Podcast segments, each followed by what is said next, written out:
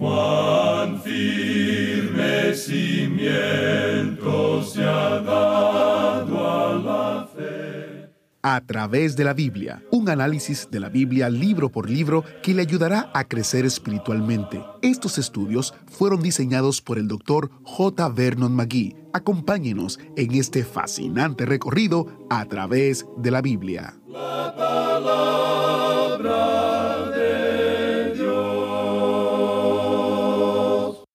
Cuando usted necesita un buen consejo, ¿a quién acude? ¿A su pastor?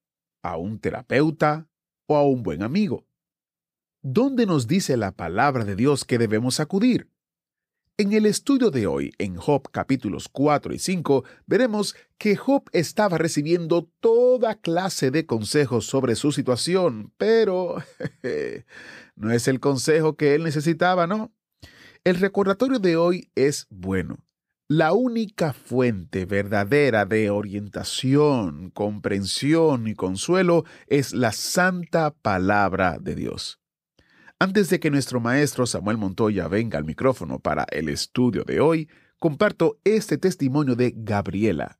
Ella vive en México y nos escribió, Dios los bendiga a todos que de una y otra manera trabajan en la obra de nuestro Dios.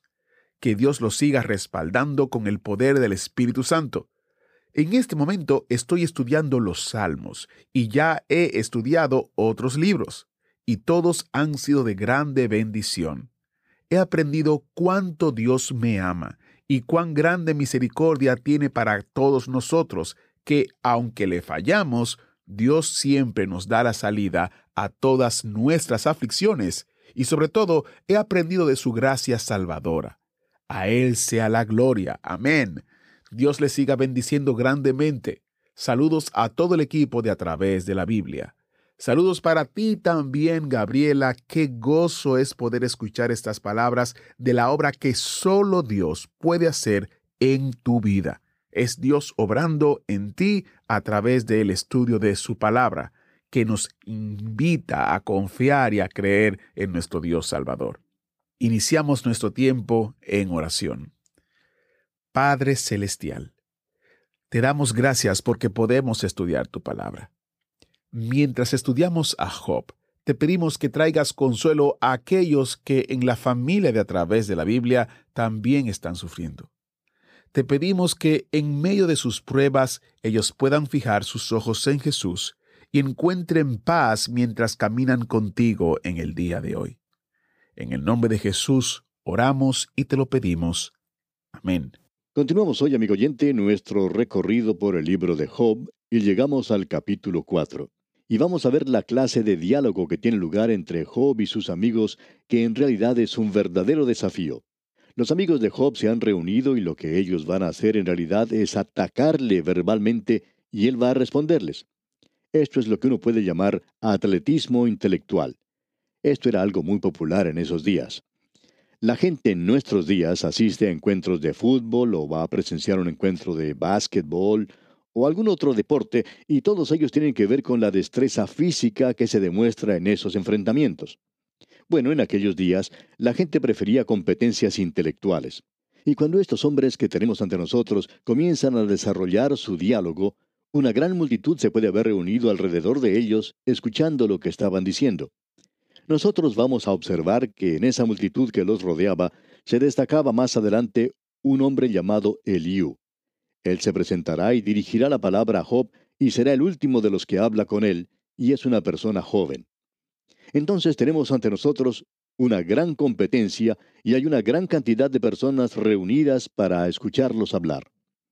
Ahora usted tiene que comprender que esto estaba ocurriendo cuando la gente no era civilizada, y entonces ellos ponían énfasis en lo intelectual. Nosotros, en cambio, en nuestra época, somos mucho más civilizados y más adelantados, por lo tanto, ponemos el énfasis en lo físico. Eso gracias a que nosotros somos tan superiores a estas otras personas, por supuesto. Queremos, amigo oyente, que usted preste atención a esto porque Job ha comenzado con una amarga queja. Es algo bastante triste porque este hombre se encuentra sumido en un terrible pesimismo, la peor situación en la que uno se puede encontrar.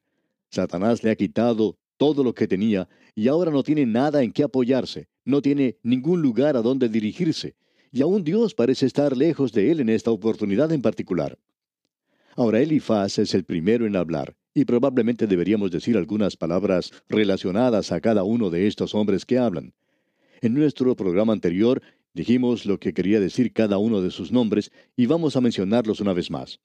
Elifaz quiere decir Dios es fuerte o es fortaleza. Este hombre Elifaz tiene en realidad la voz de la experiencia. Es un hombre muy notable y ha tenido una experiencia destacada, extraña, misteriosa.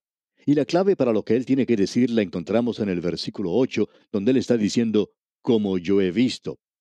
Todo lo que él tiene que decir se apoya en eso. Él es la voz de la experiencia. Él, como veremos más adelante, ha tenido unas visiones y sueños muy notables y ha oído secretos que ninguna otra persona ha podido escuchar.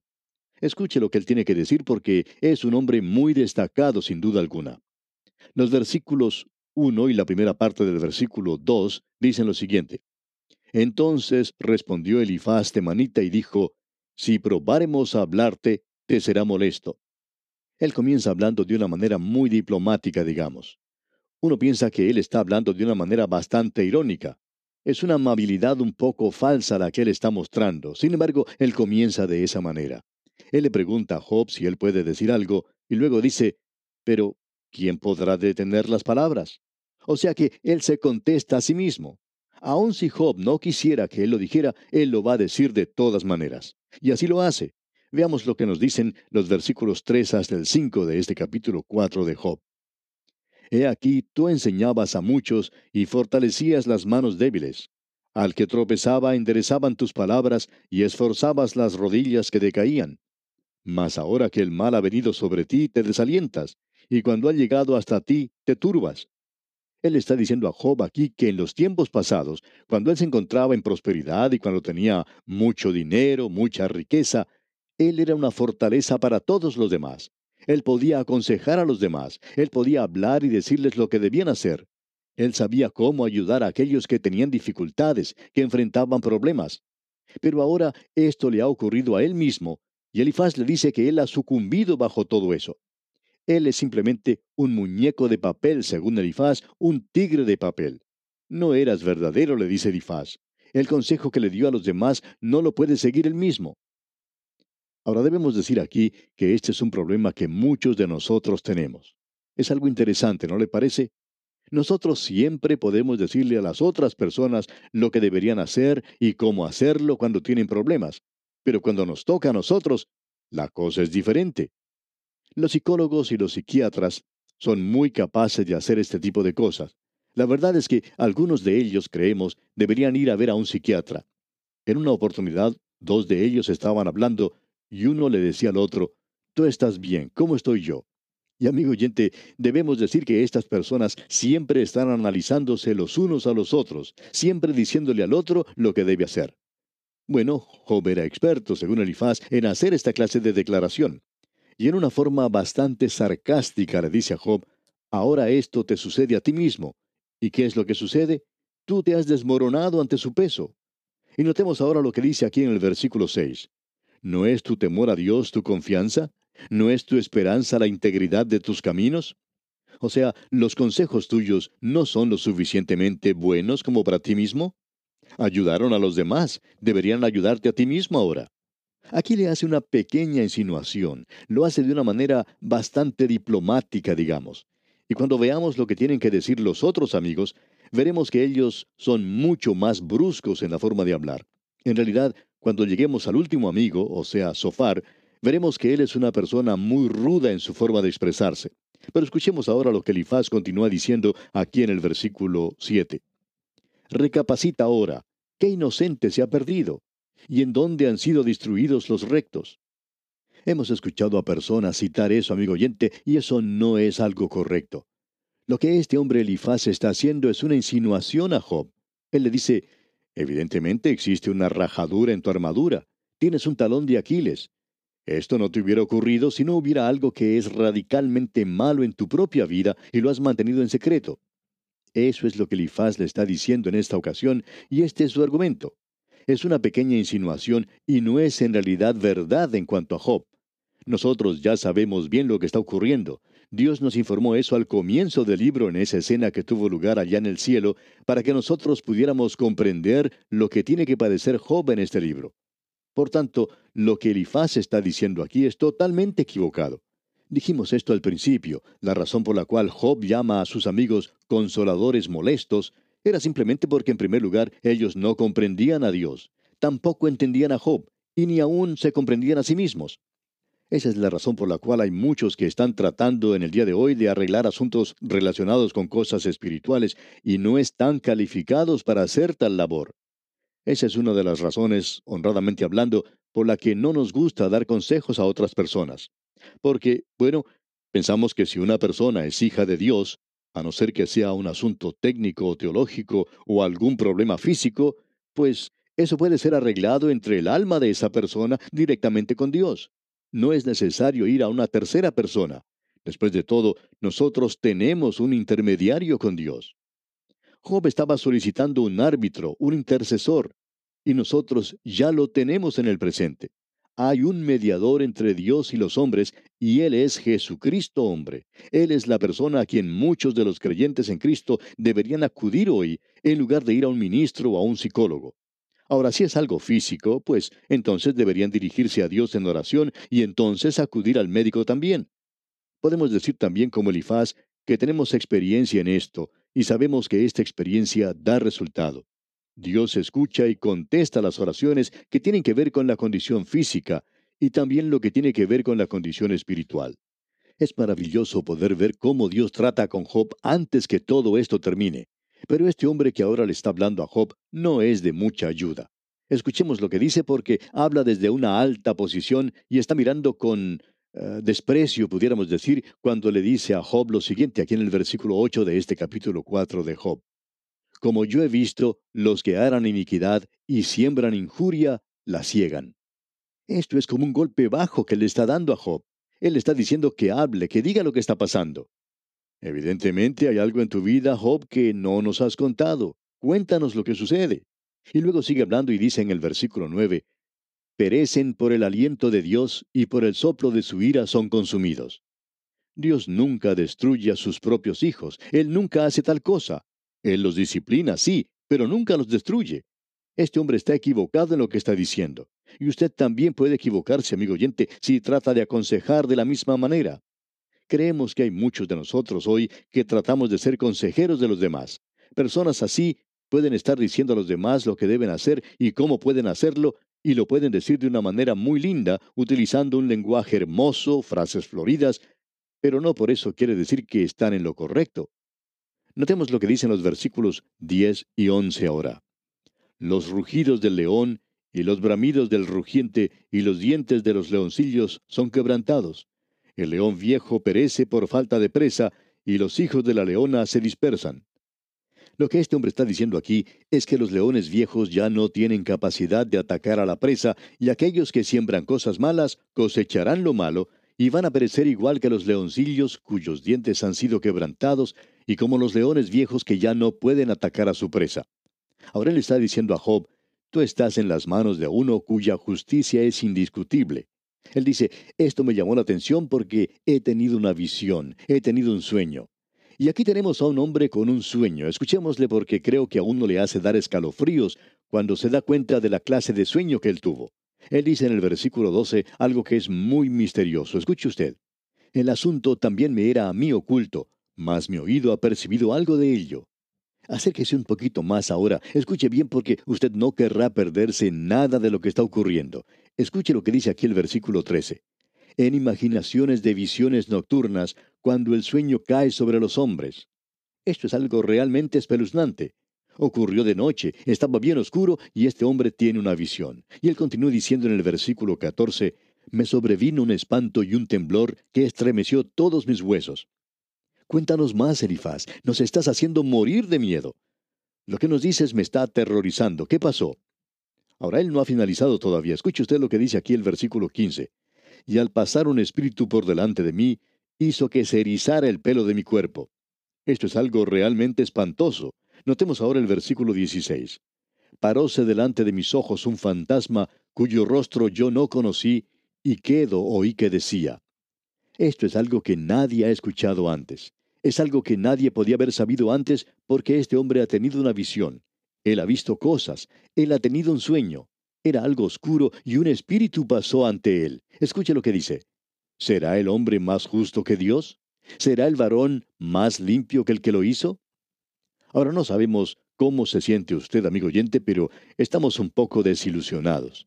Pensamos que este hombre nos iba a decir algo de una experiencia que él tuvo, que iba a ser algo realmente nuevo, algo tan profundo que ninguno de nosotros había escuchado antes.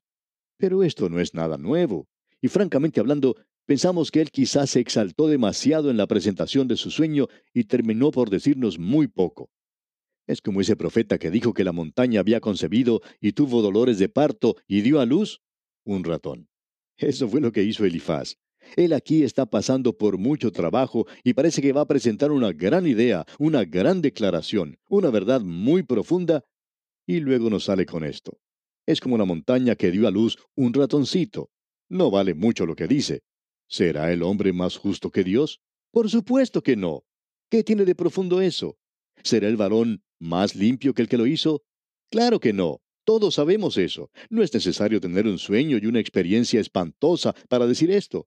No es necesario una verdadera pesadilla que nos hace perder el sueño y el descanso de la noche. No creemos que esto valga tanto como para perder el sueño y salir diciendo algo que es tan evidente, tan trivial. No hay nada de profundo aquí, pero es la voz de la experiencia. Y hay muchas personas en la actualidad con la voz de la experiencia. Hay muchos de nosotros, amigo oyente, que tenemos la costumbre de tratar de dar consejos a los más jóvenes. Es algo que debemos tratar de evitar en lo posible. Es muy fácil tratar de decir a los demás lo que deben hacer y cómo deben hacerlo. Y lo interesante es que la mayoría de las personas que dan consejos casi nunca los siguen ellos mismos. Y a veces me encuentro a mí mismo en una situación como esa, tratando de decirle a los demás lo que tienen que hacer y cómo tienen que hacerlo. Amigo oyente, existe un peligro en la voz de la experiencia, y a veces no es lo que uno quiere. Este amigo Elifaz no está siendo de ninguna ayuda para Job. Él continúa con este tema en los versículos 18 y la primera parte del versículo 19 y dice, He aquí, en sus siervos no confía, y notó necedad en sus ángeles, cuanto más en los que habitan en casas de barro, cuyos cimientos están en el polvo. Él está diciendo aquí que aún sus ángeles actúan con necedad, cuanto más en los que habitan en casas de barro. Ahora, esto sí es una declaración muy profunda que nos viene desde el mismo comienzo. Estos cuerpos que nosotros tenemos en esta existencia son solo casas de barro. No hay una descripción mejor que esa. El apóstol Pablo en su segunda epístola a los Corintios, en el capítulo 5, algo que vimos hace unas pocas semanas, dice que estos cuerpos son un tabernáculo, una tienda, son frágiles, débiles, que el viento puede soplar de un lado para otro y que deberemos abandonarlos algún día. Aquí en Job dice, y que serán quebrantados por la polilla o el comején, y muy pronto nuestras casas se derrumban. Ahora los versículos 20 y 21 dicen, de la mañana a la tarde son destruidos y se pierden para siempre sin haber quien repare en ello. Su hermosura no se pierde con ellos mismos y mueren sin haber adquirido sabiduría. Debemos decir esto rápidamente porque no queremos dar la impresión que todo lo que Elifaz está diciendo y lo que dicen los otros hombres que no es algo profundo, es algo maravilloso. Ellos están presentando verdades maravillosas, pero lo que dicen no es de ninguna ayuda para Job. Eso es lo importante. Es tan fácil dar una verdad que no es pertinente al caso y que no es algo práctico para la necesidad de uno. No llega en realidad a alcanzar el lugar donde uno actúa, donde uno trabaja, y allí es donde nosotros necesitamos las verdades para nuestras vidas hoy no simplemente cualquier verdad, sino la verdad que satisface la necesidad. Estos hombres van a decir cosas maravillosas y nos gusta mucho leer esto y esperamos que a usted también le guste, pero no alcanza a satisfacer la necesidad de Job. Uno siente ganas de decirle a esta gente, por favor, no hablen más, no sigan adelante porque están transitando por el camino equivocado. Ustedes están andando muy rápido, pero este camino es un callejón sin salida. No van a ayudar de ninguna manera a este hombre con las cosas que están diciendo. Pero Elifaz dirá cosas maravillosas y vamos a escuchar lo que él dice. Aquí en el versículo 1 del capítulo 5 de Job leemos, Ahora pues, da voces. ¿Habrá quien te responda? ¿Y a cuál de los santos te volverás? Esa pregunta es buena aún para nosotros en la actualidad. ¿A cuál se volverá usted para pedirle ayuda, amigo oyente? Tememos que ellos no puedan ayudarnos en el día de hoy y aparentemente los patriarcas para entonces ya habían muerto. Probablemente Abraham e Isaac habían pasado ya a la eternidad. Quizá Jacob vivía aún, pero Abraham no puede ayudarle a usted. Tampoco lo puede hacer Isaac. Y nadie que haya vivido en el pasado le puede ayudar, amigo oyente. Pues bien, ¿a cuál de los santos se volverá usted? Ahora leamos los versículos 2 y 3 de este capítulo 5 de Job. Es cierto que al necio lo mata la ira, y al codicioso lo consume la envidia. Yo he visto al necio que echaba raíces, y en la misma hora maldije su habitación. Él está diciendo aquí que él ha visto al necio, al malo, prosperar, pero que finalmente ellos cayeron. Y de paso podemos decir que eso es verdad. Eso uno lo puede leer allá en el libro de los Salmos. David tenía la misma dificultad y él dijo, vi yo al impío sumamente enaltecido y que se extendía como laurel verde. Pues bien, él prosperaba mientras los buenos, los justos, no lo hacían. Y nos hemos preguntado acerca de eso. David dice, vi al impío y me di cuenta, pero finalmente Dios derribó al impío. Dios se demoró mucho tiempo para derribar a una persona como Hitler, ¿verdad? Pero ahora eso ya no parece tanto tiempo. Ahora, si usted hubiera vivido durante esa época, usted hubiera pensado que era demasiado largo. Y lo mismo con otras personas como esas. ¿Por qué no actúa Dios más rápido? Pues bien, Él no lo tiene que hacer. Él actúa lentamente. Dios derribará a los impíos, pero tenemos que darle tiempo. Él tiene la eternidad por delante. Por supuesto, nosotros no tenemos mucho tiempo en esta vida. Ahora, en el versículo 4 dice, sus hijos estarán lejos de la seguridad, en la puerta serán quebrantados y no habrá quien los libre. En otras palabras, Elifaz está clasificando a este hombre Job como a un hombre necio en realidad. Él dice en los versículos 5 hasta el 7 de este capítulo 5, Su mies comerán los hambrientos, y la sacarán de entre los espinos, y los sedientos beberán su hacienda. Porque la aflicción no sale del polvo, ni la molestia brota de la tierra, pero como las chispas se levantan para volar por el aire, así el hombre nace para la aflicción. Y esa es una gran verdad. Vamos a observar eso en nuestro próximo programa y también lo que resta de este discurso admirable porque este es un discurso estupendo el que pronuncia Elifaz. Quizá no tenga nada que ver con lo que está pasando Job. Es como una ama de casa que quiere usar una receta para hacer albóndigas cuando en realidad ella quiere hacer un postre. Es bueno tener una receta para la carne y no hay nada malo con las albóndigas, pero lo que ella quiere hacer en realidad es un postre. Eso es lo que ella busca hacer. Por tanto, la receta que tiene no le sirve en lo absoluto. Lo que este hombre está diciendo es bueno, pero es una receta para otra comida cuando lo que él está buscando es un postre. Eso es lo que está necesitando Job y veremos esto Dios mediante en nuestro próximo programa. Por hoy vamos a detenernos aquí porque nuestro tiempo ha tocado ya a su fin. Pero confiamos que usted nos volverá a sintonizar para conocer más de este libro de Job. Será pues hasta nuestro próximo programa que las bendiciones del Altísimo sean con usted, ahora y siempre. Agradecemos que nos acompañara en el estudio de hoy. Le invitamos a que visite nuestro sitio en internet a través de la biblia.org. Ahí puede suscribirse para recibir las notas y bosquejos de lo que estamos estudiando y noticias del ministerio. También encontrará la variedad de libros y materiales gratuitos que tenemos para usted. El sitio es a través de la biblia.org. Todo lo que hacemos es posible gracias al Señor y a personas como usted que se unen a nosotros en la obra de llevar la palabra entera al mundo entero. A través de la Biblia es una producción de Radio Transmundial.